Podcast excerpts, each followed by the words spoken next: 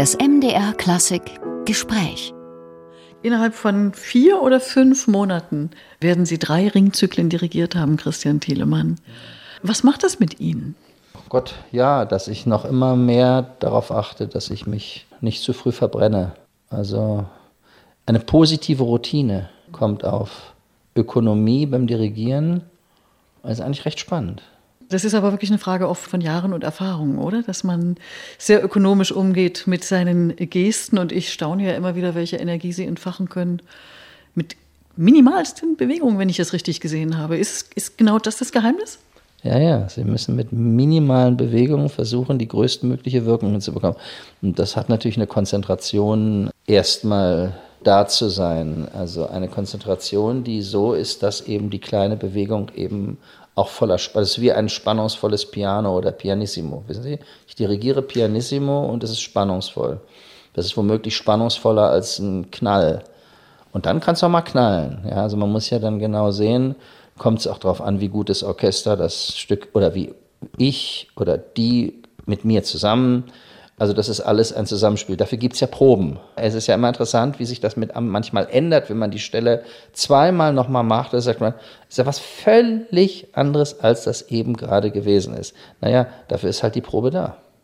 Wie hat sich denn Ihr Blick, Christian Thielemann, im Laufe der Jahre auf diesen Ring, auf die Musik Richard Wagners ganz allgemein verändert? Möglicherweise verändert, vielleicht auch gar nicht. Naja, es kommt immer darauf an, an welchem Ort das ist. Also in Bayreuth ähm, müssen sie manche Dinge ganz anders im Orchester spielen, wegen des Grabens, der verdeckt ist. Im offenen Graben ist es natürlich wieder anders. Aber es ist auch anders, ob es an der Berliner Oper ist oder hier oder an der Wiener Oper. Da habe ich den Ring auch dirigiert. Das heißt, ich muss mich sogar noch darauf einstellen. Da sind es übrigens auch drei verschiedene Orchester, übrigens auch oder vier. Also auch noch anders. Das heißt, das verändert sich schon deshalb, weil ja auch die Sänger unterschiedlich sind. Man macht es ja dann mit äh, doch etlichen Sängern. Der eine braucht das Tempo und das Tempo an der und der Stelle oder so. Das heißt, man muss extrem flexibel sein. Ja? Also was für mich dann eine Grundeinstellung so ist, ist wirklich die Sache der Ökonomie, dass ich immer daran arbeite, sehr ökonomisch zu sein. Und eigentlich ein gutes Zeichen ist, wenn ein Orchester sagt, ja, sie haben so klein geschlagen, dass, dass wir es eigentlich nicht mehr gesehen haben. Äh, sagen wir mal so, das ist erstmal ein bisschen blöd, weil die dann sagen, ja, wir wissen jetzt nicht mehr, wo wir waren. Aber eigentlich ist das ein Kompliment, ja. Denn eigentlich äh, macht man ja als junger Dirigent den großen Fehler, dass man viel zu viel rumwedelt. Äh, das ist aber auch gut so, dass, dass man sich dann ein bisschen auslebt.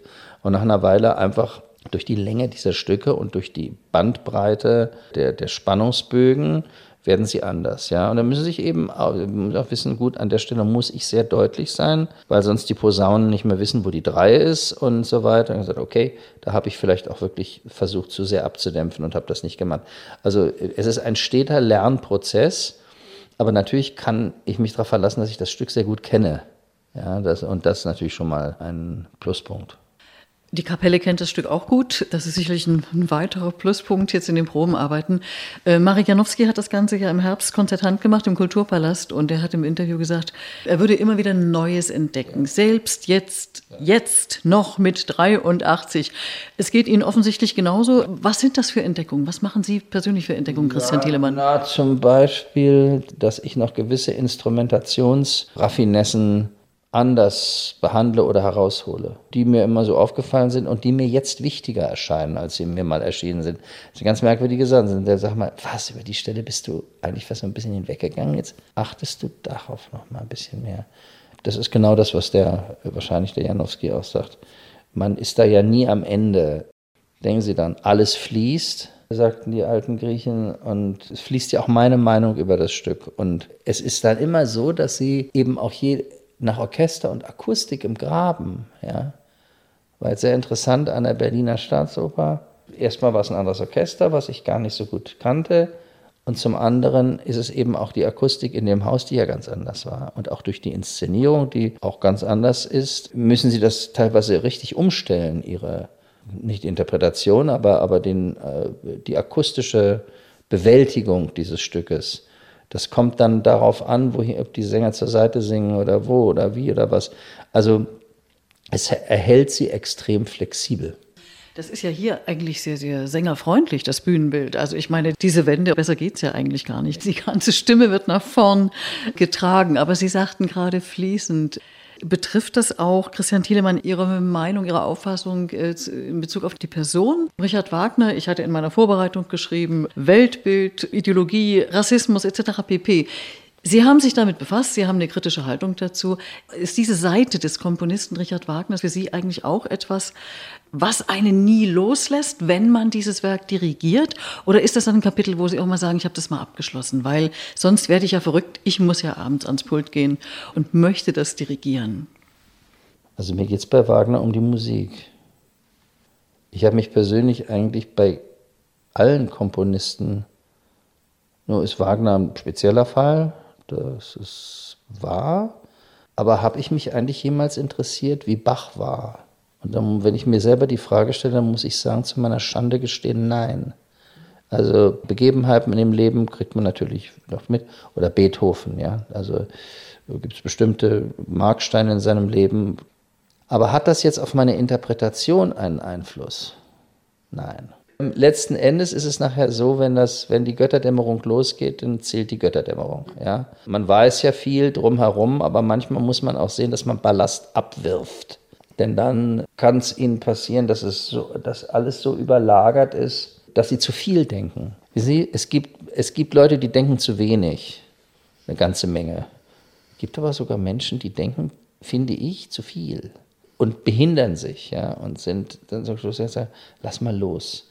Das ist wie bei der Orchesterprobe, finde ich. Ja. Sie können sehr detailliert probieren und nochmal und nochmal, nochmal, nochmal, nochmal, bis die Leute alle ganz wahnsinnig werden und so weiter. Und dann muss man aber die Fähigkeit haben, loszulassen.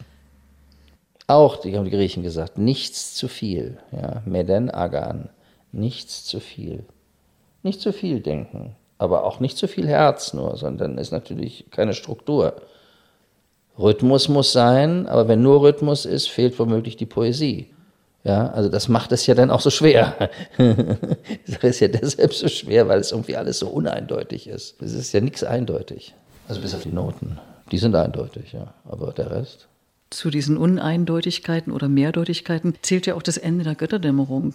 Wie geht es Ihnen persönlich denn mit dieser Melodie am Ende dieses Werkes? Also mich rührt die ja innerlich zutiefst an.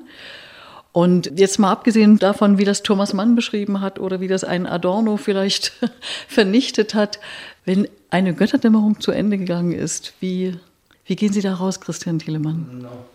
Ich muss ehrlich sagen, so sehr der mich abbaut. Sie haben vorhin gesagt, verbrennen. Da ja, bin ich hellhörig genau. geworden. So sehr er mich verbrennt, so sehr baut er mich auf. Es ist, also letzten Endes geht man da hinterher weg und es geht weiter. Das ist die Botschaft zum Schluss. Die Rheintöchter sind wieder da. Eine gewisse Versöhnung liegt. Was heißt eine gewisse? Es liegt eine Versöhnung in der Luft. Ja. Ein, ein, wir probieren es jetzt nochmal anders. Das finde ich irgendwie jedes Mal ganz erstaunlich. Übrigens auch die Tatsache, dass, also ich weiß jetzt nicht, wie Liebesverbot endet, aber bis, also Rienzi endet in Moll. Alle Wagner-Opern enden in Dur. Das ist interessant. Und keine Wagner-Oper endet mit einem dramatischen Mollschluss, ebenso wie Rienzi. Da brennt ja Rom ab. Das hat er sich dann abgewöhnt. Das heißt, bei allen Dramen, die sich abspielen, gibt es dann noch etwas, was weitergeht. Und also, wie geht man da raus?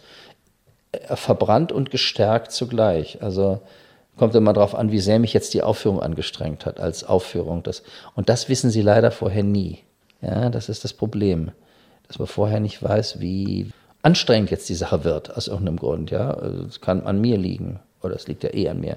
Ja, ich weiß es nicht. Mit einmal strengt mich das furchtbar an oder ich habe einen toten Punkt oder so. Das kann ich vorher nicht sagen, aber es ist so, also musikologische Denkgebäude funktionieren für die Interpretation, wird man diplomatisch sagen, nur bedingt. Ja, wir können undiplomatisch können Sie sagen gar nicht. Sie wissen Bescheid und eigentlich wissen Sie dass sie nichts wissen. Ja, ich weiß gar nichts.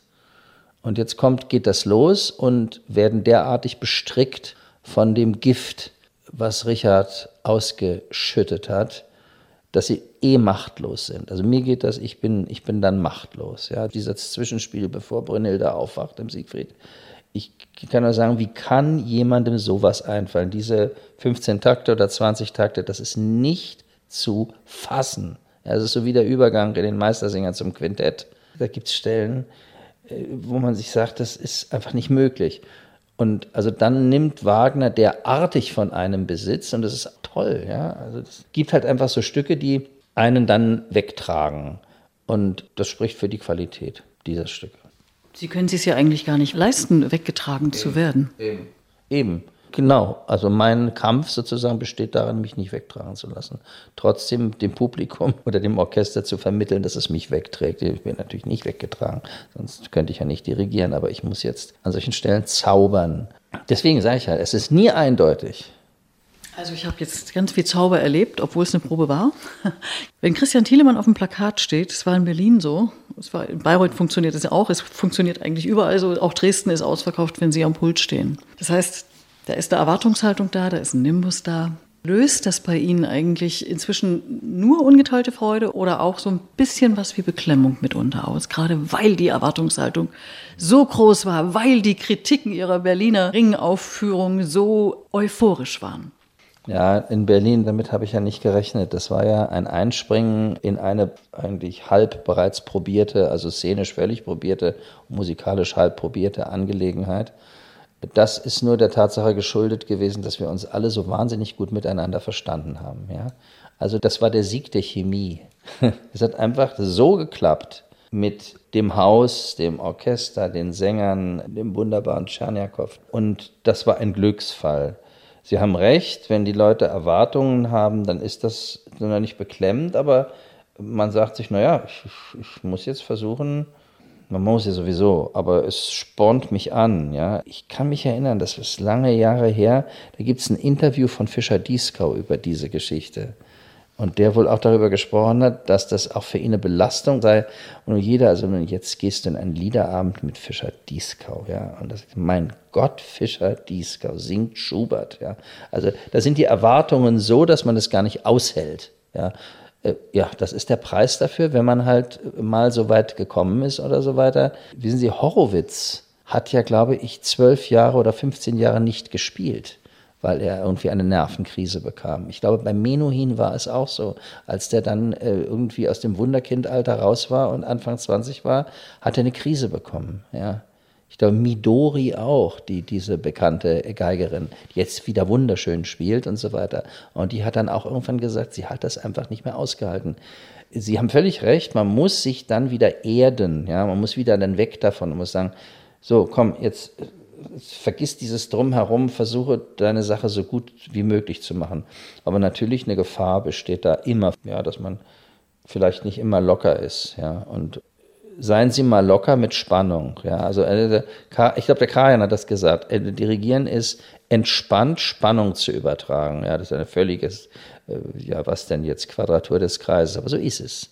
Ich darf nicht verspannt sein, aber es muss Spannung im Raum liegen. Wie jetzt? Ja, also.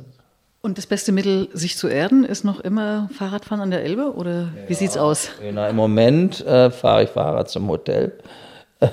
Na, irgendwie einfach weg. Ja, einfach weg. Aber im Moment hat man Proben. Nein, es ist sehr schön. Ich mag ja diese Zeit hier so im Winter. War jetzt im, mal in der Festung, also in, dem, in den Kasematten hier in Dresden. Ich hatte das noch nie gesehen. Können Sie ja so einsteigen und da unten durch. Und dann gehe ich immer ins wunderbar ins Residenzschloss gesehen, diese wunderbaren Silberkesselpauken, die sie jetzt aufgestellt haben in den Parade-Appartements.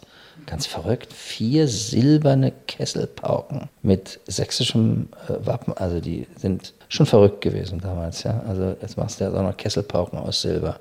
Und ansonsten bin ich ja jetzt längere Zeit nicht hier gewesen. Ich muss mich schlichtweg hier um meinen Arbeitsplatz kümmern, ja. Ich bin sogar am Sonntagnachmittag hier ins Büro gegangen.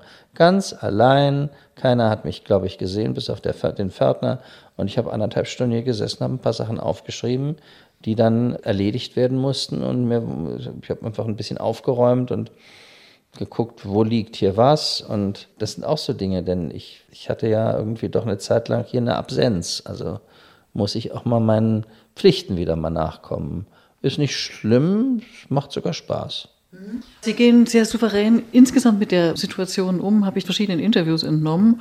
Und weil Sie vorhin von der Chemie sprachen, das heißt, dieser ganze bevorstehende Abschied wirkt sich nicht auf die Chemie zwischen Ihnen und den Mitgliedern der Kapelle aus? Wissen Sie, mein Verhältnis war nie besser als jetzt. Das heißt, es war immer gut. Es hat ja, Frau Volksdorf, es hat ja zwischen dem Orchester und mir überhaupt keinen Dissens gegeben, künstlerisch. Also es war nie ein Dissens. Ja, dass man gesagt hätte, wir können nicht miteinander oder wir haben ein Problem. Wir haben kein Problem. Und trotzdem hat dann ein Teil des Orchesters ja offenbar für die Nichtverlängerung sich ausgesprochen, also weil nein, am Ende. Nein, nein, nein. Die Geschichte führt jetzt zu weit für das Interview. Die führt zu weit. Nein, das ist auf eine Art gelaufen, die man länger erklären müsste. Ähm, nein, nein. Es ist eine wundervolle Zusammenarbeit und ich glaube, es ist im Moment so eine Situation, wir tun jetzt so, als ob das immer so weiterginge. Ja, es sind ja noch anderthalb Jahre. Es ist ganz interessant. Ich bin ja auch schon aus anderen Positionen weggegangen und es ist eigentlich jedes Mal so gewesen, dass die letzten, die letzte Zeit, wenn man wusste, dass dann Schluss ist, man umso unbeschwerter genossen hat. Ja, weil man ja dann doch eigentlich innerlich weiß, es ist ja dann Schluss irgendwann. Ja, es ist unwiderruflich Schluss. Es war nichts im Orchester. Sie werden von niemandem irgendwas hören, äh, dass wir künstlerisch irgendwelche Schwierigkeiten gehabt hätten. Wir sind ja, ich kann mich nicht erinnern, mit einem Orchester vielleicht, ja, mit den Wiener Philharmonikern so ein osmotisches Verhältnis zu haben wie hier mit der Dresdner Kapelle. Ja, das ist ein Glücksfall für mich, ein musikalischer Glücksfall. Und das wird immer so bleiben und deswegen macht es mir ja auch so viel Freude zu dirigieren. Wir können genauso fragen, ist wirklich 24 Schluss? Ach ja, richtig, ja, ja, gut. Habe ich aber jetzt heute nicht gemerkt bei der Probe, ganz im, ganz im Gegenteil. Wir genießen das, auch das letzte Mal, dass wir einen Ring miteinander spielen. Mhm. Vielleicht liegt es auch daran. Und wir haben natürlich auch im nächsten Jahr noch einige ganz tolle Pläne, dass man da nochmal richtig äh, was zeigt, was hier ist. Und da gibt es überhaupt keinen negativen Zungenschlag.